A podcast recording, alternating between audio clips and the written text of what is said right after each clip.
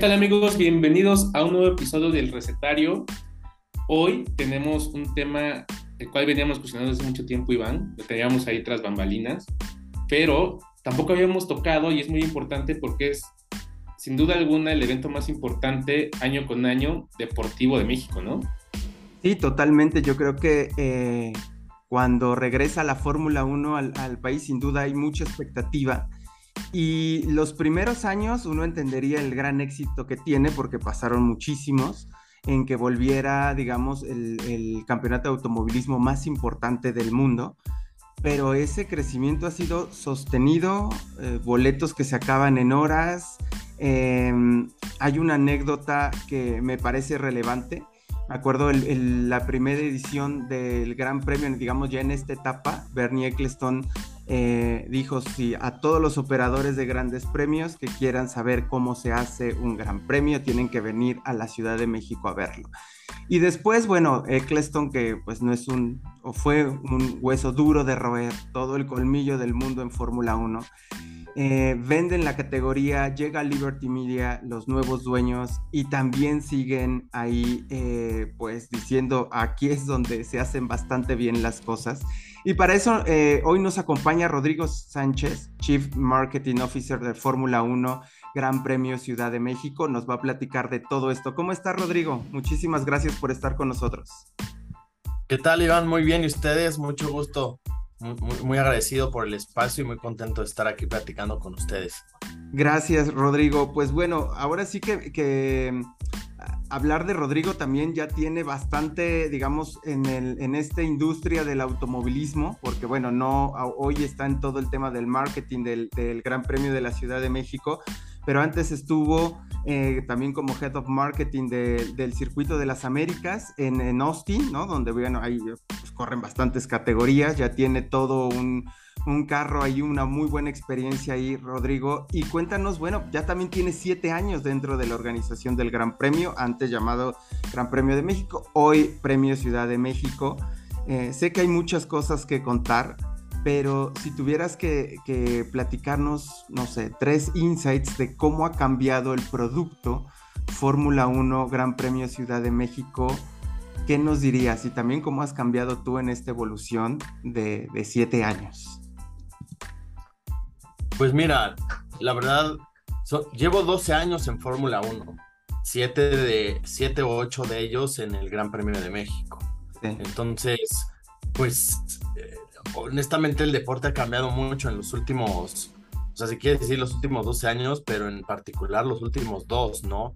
Eh, sin duda, para el automovilismo mexicano, pues el, el, hecho de tener un piloto mexicano en un, en, en, un equipo de punta peleando por, eh, ¿no? Por, por, ahora sí que ya ganar carreras por podios es uno de los contendientes al, campeonato del mundo en estos momentos. Entonces, sin duda en México, pues creo que ha agarrado un auge eh, importante, como un nuevo aire, ¿no? Que, le, ha, permitido, pues, abrirse a, un segmento más diverso en términos de, la afición. Y pues sin duda hay un interés mucho más abierto eh, por parte de la gente hacia, hacia la Fórmula 1 en general y pues sin duda a consecuencia de eh, el, Gran Premio, ¿no? la verdad es que la, demanda de los boletos ha sido algo sobrenatural. El, ¿no? Este año fue, fue algo espectacular lo que vimos.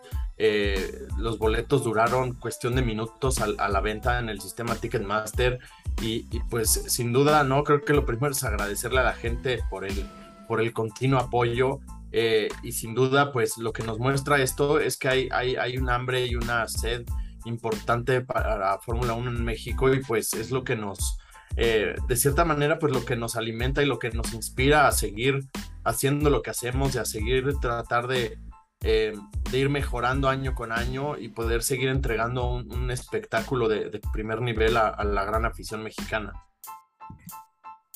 Oye, Rodrigo, ¿cómo explicarías el fenómeno del Gran Premio de México? Sobre todo porque yo recuerdo que el primer año que regresaron, eh, había muy poca gente que tal cual era aficionado a la Fórmula 1, pero quería estar. O sea, que, que no era aficionado, pero quiero estar, pero quiero vivir, porque quiero tomarme la foto allí, porque quiero estar, porque quiero vivir el espectáculo, porque quiero vivir el show. y eso se ha replicado y replicado todos estos años que ha estado el Premio de México acá. ¿Cómo explicarías el fenómeno y cómo es la afición de México que quiere estar en el premio, el Gran Premio? Pues mira, quizás yo creo que el Gran Premio en específico, em, de cierta manera se ha vuelto una propiedad, una plataforma que, que ha ido y va mucho más allá de un simple evento de entretenimiento o una simple carrera de Fórmula 1, por así decirlo. Eh, creo que de cierta manera se ha vuelto un emblema de, orgullo eh, hacia México, hacia los mexicanos.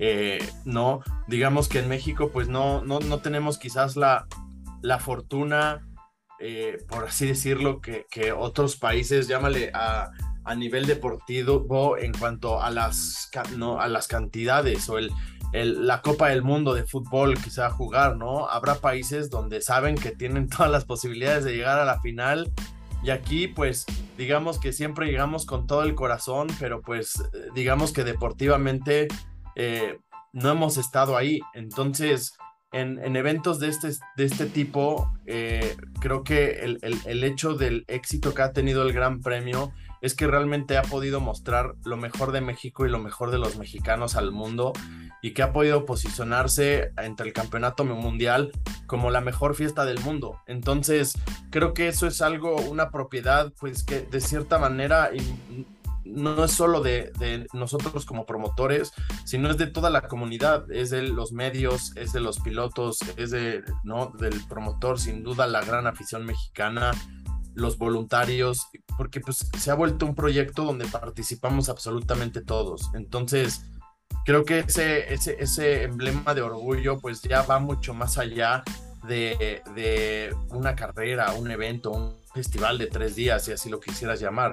Eh, simplemente pues creo que se vuelve algo que la gente pues naturalmente quiere asociarse pues por, por, lo bonito que representa para, para nuestro país y, y, por lo bien que nos representa ante, ¿no? ante el mundo entero. Hay, hay 22 ciudades donde se corre Fórmula 1 y no hay ninguna que le pida algo a México. Entonces, creo que eso es algo, algo digno de, reconocer. Oye, Rodrigo, pero eh, antes del Gran Premio, bueno, de esta nueva etapa de, de la Fórmula 1 en México, lo cierto es que hubo varios intentos eh, vino Champ Car, eh, vino NASCAR, este campeonato que se fundó de, naciones que era A1GP, es decir, hubo como intentos internacionales que en su momento fueron interesantes. El, caso de, de Champ Car, por ejemplo, que vino y dos años estuvo abarrotado y después ya no. Es decir, va, creo que va un poquito más allá de lo que también nos dices, ¿no? Obviamente la afición, sin duda me imagino que la marca Fórmula 1 también pesa, eh, pero si nos escarbamos un poquito en lo que ustedes están haciendo, ¿por qué ahora sí tiene tanto éxito? Es decir, ¿hoy qué, hoy qué pasa? ¿Hoy qué sucedió que lo volvieron un evento tan, pues tan relevante, icónico? Yo creo en primera, México siempre ha sido un país de carreras, ¿no? Eh, quizás en los últimos años eh, sin duda el, fútbol ha tenido eh, un impacto importante y pues sin duda, ¿no? Si lo ves desde el aspecto de, la continuidad, pues desde que llegó el fútbol se ha quedado. Pero antes del fútbol, todas las marcas le apostaban al automovilismo, ¿no? De hecho, la transición comercial o de publicidad, por así decirla, fue del automovilismo al, al fútbol y fue realmente el automovilismo el que empezó en, en pues, que habrá sido los 70 por ahí, ¿no? Entonces, incluso si te vas más para atrás, o sea, desde los 50, del 50 al 54, cuando se corría la, la primera etapa de la carrera panamericana, tú pones coches y la gente llega, ¿eh? En, en, una carretera, en una calle, en un estacionamiento o en un autódromo. O sea, creo que México siempre ha sido un país de carreras, ha sido un país de, de automovilismo, ha sido un país de, que, que ha aplaudido la, la gloria del automovilismo y sin duda, pues, eh, a, diferencia de quizás el fútbol o no otras disciplinas, pues el, la permanencia en el país de, digamos que del automovilismo a su, a, su, a su tope más alto, a su categoría más alta, pues ha sido interrumpida en, en, distintas ocasiones. Entonces, pues sin duda eso te genera la, la, curva, ¿no? A veces está la alza, a veces va para la baja, a veces, pero lo que hemos visto es que traes las carreras y la gente va, ¿no? Nos, no, nos pasó ahorita en esta tercera etapa de Fórmula 1 en México, lo vimos con Champ Car, con Adrián Fernández, Michelle Jordan y Mario Domínguez, lo vimos en los 80s con la misma Fórmula 1 cuando no había piloto mexicano, lo vimos en los 70s, ¿no? En los 60s, eh, del, del 62 al 70, que no este, en la época de los Rodríguez. Entonces, traemos, traes coches y ah, creo que hay un, hay un, este, hay un amor y una pasión y un cariño genuino hacia, hacia el automovilismo. Entonces, eh, creo que esa sin duda es, es una parte. Y dos, pues sin duda, ¿no? El, el, aspecto de tener ahorita un piloto mexicano este, en, en, tan buena posición dentro del campeonato, pues creo que le trae todavía, lo lleva a una dimensión completamente distinta. Y pues el hecho de que el evento, de cierta manera, no eh, hemos encontrado la fórmula correcta de cierta manera de, de promover y de operar el, evento, pues sin duda creo que esa combinación pues hace, hace sin duda que, que pues la, la, gente se vuelva loca, ¿no? Por así decirlo. Claro. Rodri, a mí me parece bien eh, curioso cómo cuando recién entras al autódromo o desde que vas entrando, cambia, ¿no? Tu chip y de pronto están que las marcas, que una experiencia por aquí, el simple hecho de comprar una cajetilla de cigarros que es distinta a una cajetilla normal, o sea, todo cambia en la experiencia. Eh, en tu caso, ¿cómo fue la primera vez que se sentaron? O sea, ¿cómo es, cómo es este eh, tema creativo de sentarte con tu equipo y decir, vamos a planear esto va a ser así, y aquí va a estar esto, y aquí va a estar esto, y después la gente va a estar así, y cuando vayas al baño puedes pasar por acá. ¿Cómo se sientan a, pensar eso y después cómo lo llevan a cabo? Pues mira, creo que dos cosas. Una, el quizás el, el llámale el aspecto deportivo del evento. Nosotros entendemos muy bien nuestro lugar, ¿no? el, el, show es para los pilotos. Nosotros estamos aquí para la gente. Entonces, realmente nuestro propósito de ser y nuestro, digamos que nuestro lema de vida es pues para la afición. O sea, todo lo que hacemos pasa un, digamos que un, cuestionario riguroso de, si funciona o no para la afición, si le trae un valor agregado a la afición o no este, incluso en, en, conversaciones y en temas comerciales con, las mismas marcas, ¿no? O sea, de nada nos sirve honestamente una marca que nada más venga y, ponga una lona con su logo.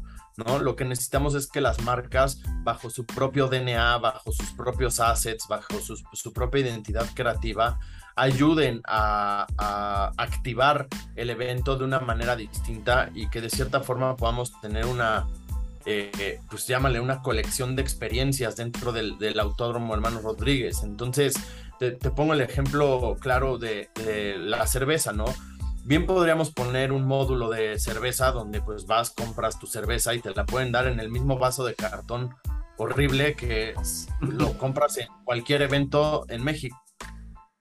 Pues aquí vas a unos bien beer gardens que están producidos increíblemente, que tienen un escenario con un DJ, este, ¿no? Te sirven en vasos conmemorativos que pues al final se vuelven coleccionables. Eh, a la gente le encanta llevarse las torres de vasos. Eh, entonces, el, el, hecho de, de, plantear ese journey, ¿no? De realmente qué quisiera un aficionado de Fórmula 1. ¿no? No es, no es nada más el hecho de comprar una cerveza, va mucho más allá y cómo puedes ir vistiendo y de cierta manera eh, pues maquillando esa experiencia en todo lo que hagas en, el, autódromo. Y sin duda, para mí un, gran ejemplo y que siempre ha sido es, es Disney. Tú, desde, desde que entras a Disney, o sea, hasta los basureros están bonitos y están brandeados y no, entonces, todo es, es, un viaje con una experiencia que te lleva desde la entrada, o sea, desde que entras hasta que sales, o sea, desde los, o sea, desde los mismos baños, los, los basureros, la, la, misma gente que te... Entonces, eh, sin duda, no, para mí, pues, por lo menos ese, ese siempre fue un, eh, un motivo de, inspiración hacia el, wow factor, ¿no? De entraste a Disneyland, entré al Autódromo Hermano Rodríguez y a la Fórmula 1 y pues eh, empiezas a comenzar ese journey donde acá están las cervezas, pero acá está esto y acá está esto y la mercancía y las activaciones y, o sea, hemos incluso tenido bungee jumpy allá adentro. Entonces, eh, no, creo que es un poco el, pues, la forma de pensar de eh, de enfocarnos al 100% en, en, en, el aficionado y la experiencia. Eh, hace un año justamente eh, publicamos un, un, dossier sobre qué es lo que hay detrás de la del Gran Premio de la Ciudad de México, todo lo que, lo que mueve. Pero bueno, ahora que te escuchen a ti, Rodrigo, decir y que nos puedas contar a grandes rasgos, pues no sé, termina el, el 30 de octubre el Gran Premio, ¿qué sigue? ¿Cómo se prepara eh, un Gran Premio? ¿Con cuánto tiempo de antelación? Es decir, es un monstruo y de repente pues nosotros como fans o, como medios o etcétera, pues llegas y te sientas y ves todo esto ya padrísimo, pero detrás pues hay un trabajo arduo. Cuéntanos un poquito ese detrás de, del telón, todo lo que se lleva, todo lo que necesitan hacer, pues para tener un evento de esa magnitud. Pues mira, a, nosotros nos toma alrededor de un año y medio poner el evento. Eh, ah. Es decir, llega, llega un punto en el año donde estás trabajando en dos eventos a la, a la vez, ¿no? Entonces, sin duda esto es un... Eh, es, pues al final es un tema contrarreloj, ¿no? O sea, nosotros sabemos que el domingo a las 2 de la, a las 2 de la tarde corremos, sí o sí.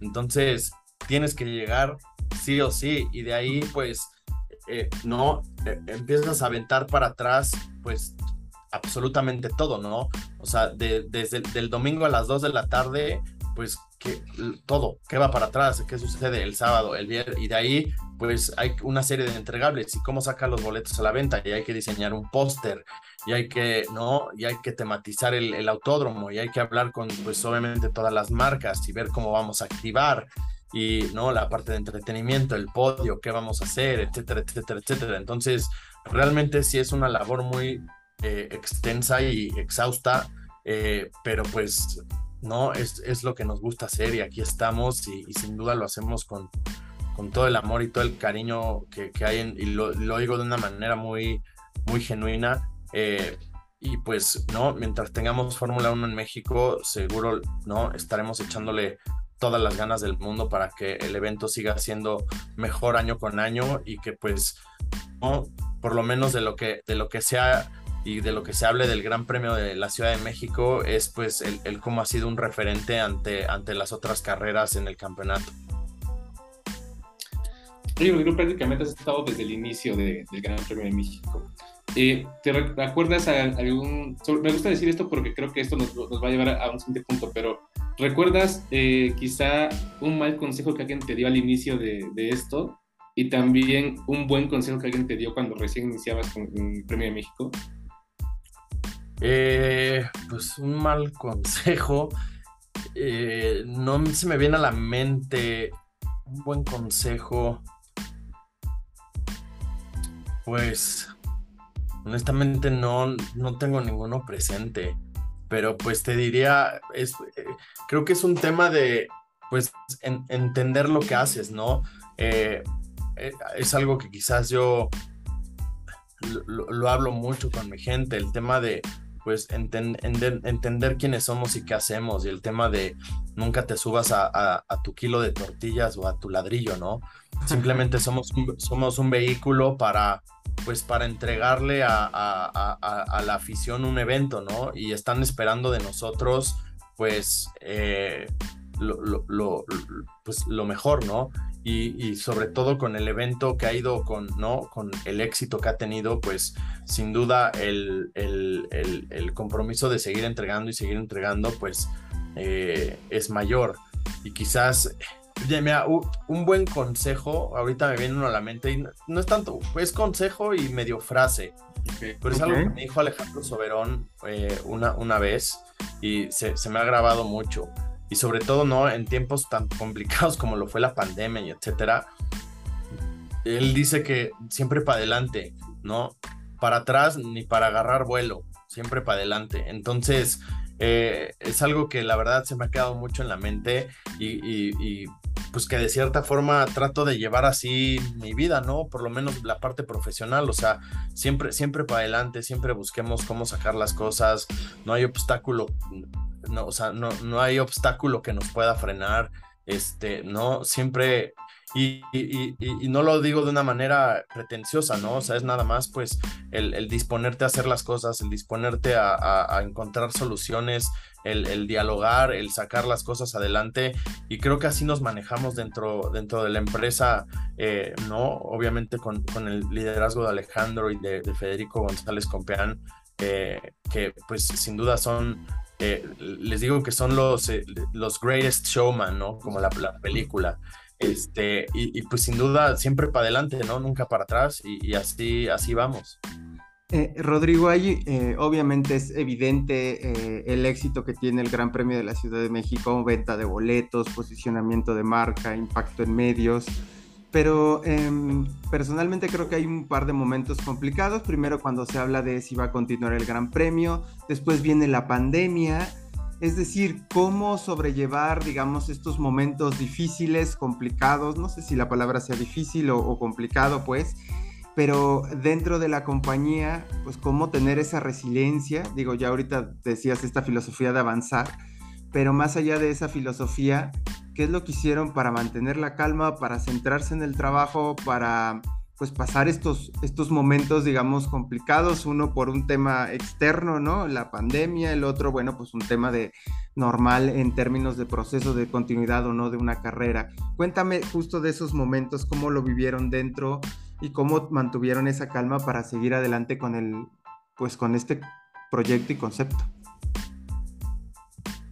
Pues mira, como bien lo dices, la verdad es que no, y, y te agradezco siempre las, eh, los elogios y, las buenas palabras, el, la, gente quizás muchas veces habla del el éxito del Gran Premio, ¿no? El pues llenaron la carrera y pues deben de estar bien contentos y ahí andan, ¿no? Y la, realidad de la historia y, lo que muy poca gente sabe es que hemos tenido que escalar montañas año con año para poder, para poder tener el, evento y para poder eh, viabilizar el evento en México, ¿no? O sea, desde una pandemia, un terremoto, o sea, no, te, haz la lista de todo lo que te puede pasar y en serio ya llevamos bastantes.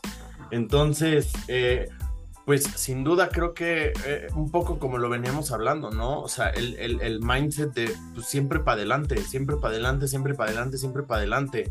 Hay obviamente momentos difíciles y, y, donde pues te tienes que sentar, tratar de dejar las, las emociones a veces un poco de lado y tratar de pensar con, con la cabeza y, encontrarle soluciones a las cosas y el, el ver cómo te vas moviendo hacia adelante. Entonces, el, el, eh, pues el tema es ese, ¿no? El, el compromiso que tenemos y el, cariño que le tenemos al, al, evento.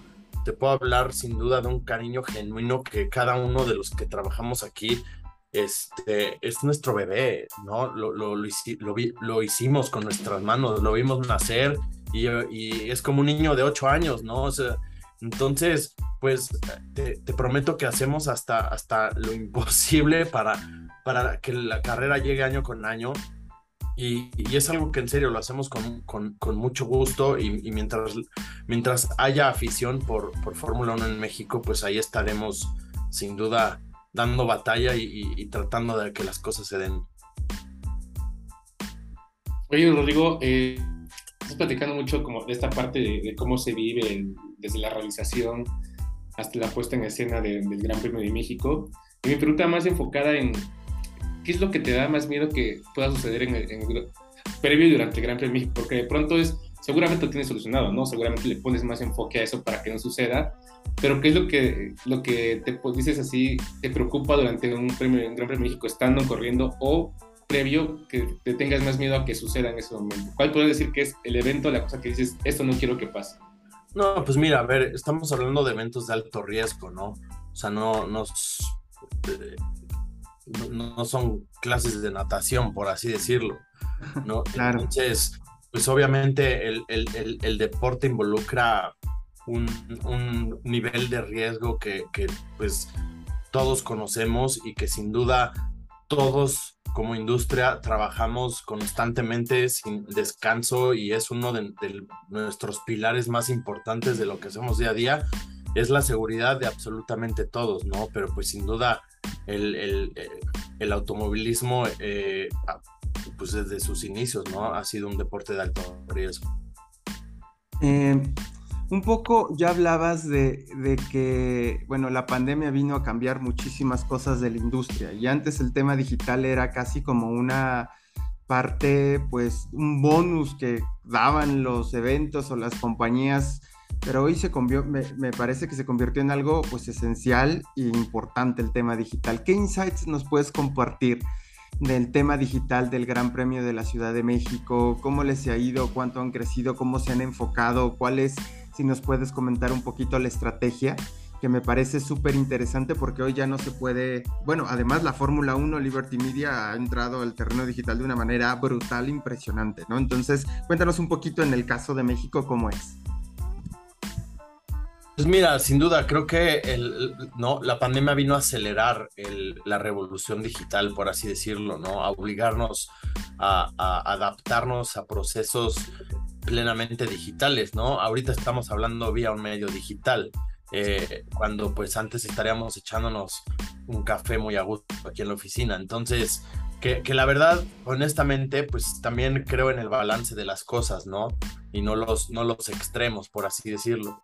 Pero pues sin duda, ¿no? Desde el aspecto digital, o sea, te puedo decir, este, incluso desde que salió la plataforma de F1 TV, el, el, el, el app de OTT de Fórmula 1, eh, pues sin duda México ha sido uno de los mercados dos más importantes para F1 TV en el mundo. Eh, ¿no? El, el, incluso te vas a mucho más allá, ¿no? Que es la misma digitalización y el, y el consumo del contenido mucho más allá de lo que son las simples eh, los simples fines de semana, por así decirlo, viernes, sábado y domingo, que corremos, no a lo mejor 22 eh, fechas a lo largo del año. Entonces, eh, lo que hemos logrado vía la digitalización es justo ese, ese desarrollo de contenidos para poder, para poder hacer que la Fórmula 1 esté, ¿cómo se llama? Em, pues presente en tu día a día. Entonces, la gente consume Fórmula 1 de lunes a domingo, los 365 días del año.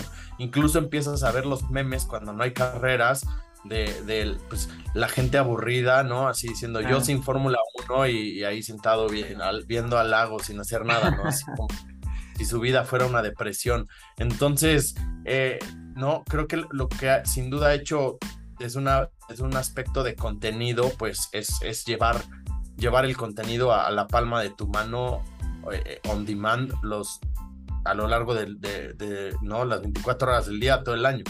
Eh, desde un aspecto, llámale específico del evento, pues sin duda, ¿no? El, el journey completo del, del, del, aficionado, pues sin duda, ¿no? Estamos viendo cómo, cómo se mejora y cómo, eh, cómo puedes hacer quizás un proceso más simples, ¿no? Desde que compras tu boleto hasta que te vas del autódromo, ¿no? Entonces, obviamente todo esto, pues son, son eh, pues, distintas tecnologías que estamos aplicando y que estamos trabajando con distintas empresas, eh, ¿no? los cambios muchas veces no pueden ser tan radicales y tan rápidos, sobre todo en eventos de tan gran magnitud, porque a la hora que te falla algo, un sistema, pues se te viene abajo todo, ¿no? Pero pues yo me imagino sobre todo hacia los grandes eventos, pues de cierta manera como si tu cuenta de Ticketmaster se vuelve tu, eh, la base de tu journey completo en el evento, ¿no? Es donde compras el boleto, pero es el que escaneas para los puntos de la cerveza, pero entonces ahí pides que te manden tu t-shirt y eh, entonces es crear, digamos que este, este, este, unificador digital donde, donde el aficionado pues realmente eh, sea tu, tu, pase de acceso al, al, al, evento completo, ¿no? Entonces, pues es algo que sin duda estamos, hemos estado trabajando de la mano con, con Ticketmaster y, el resto de, de, de la empresa y, sin duda creo que espero pues en los siguientes, en los siguientes años poder tener eh, ¿no? mejoras importantes en, en, las plataformas digitales. Una, una última pregunta, Rodrigo. Eh, justamente hablando hacia el, hacia el futuro es Eh, ya me hablabas un poco de casi un all-in-one, todo en uno, en, una entrada donde puedas tener esa parte. Pero han pensado en explorar en toda esta, esta nueva ola que es Web3, ¿no? Fan tokens, NFTs, gamificación, es decir, eh, digo, entiendo que, a lo mejor ya tienes algo, no me lo puedes contar a detalle, pero eh, cuáles son estas ideas que tiene Rodrigo Sánchez, hacia dónde ve el evento de manera digital. Ya me dijiste lo de los boletos, pero cuáles son estas cositas que os están empezando a enterar o quisieran ahí medio testear en alguno de sus eventos, a ver si lo incorporan aquí en, el Gran Premio, eh, hablando un poquito a futuro de, de esta incorporación de tecnologías.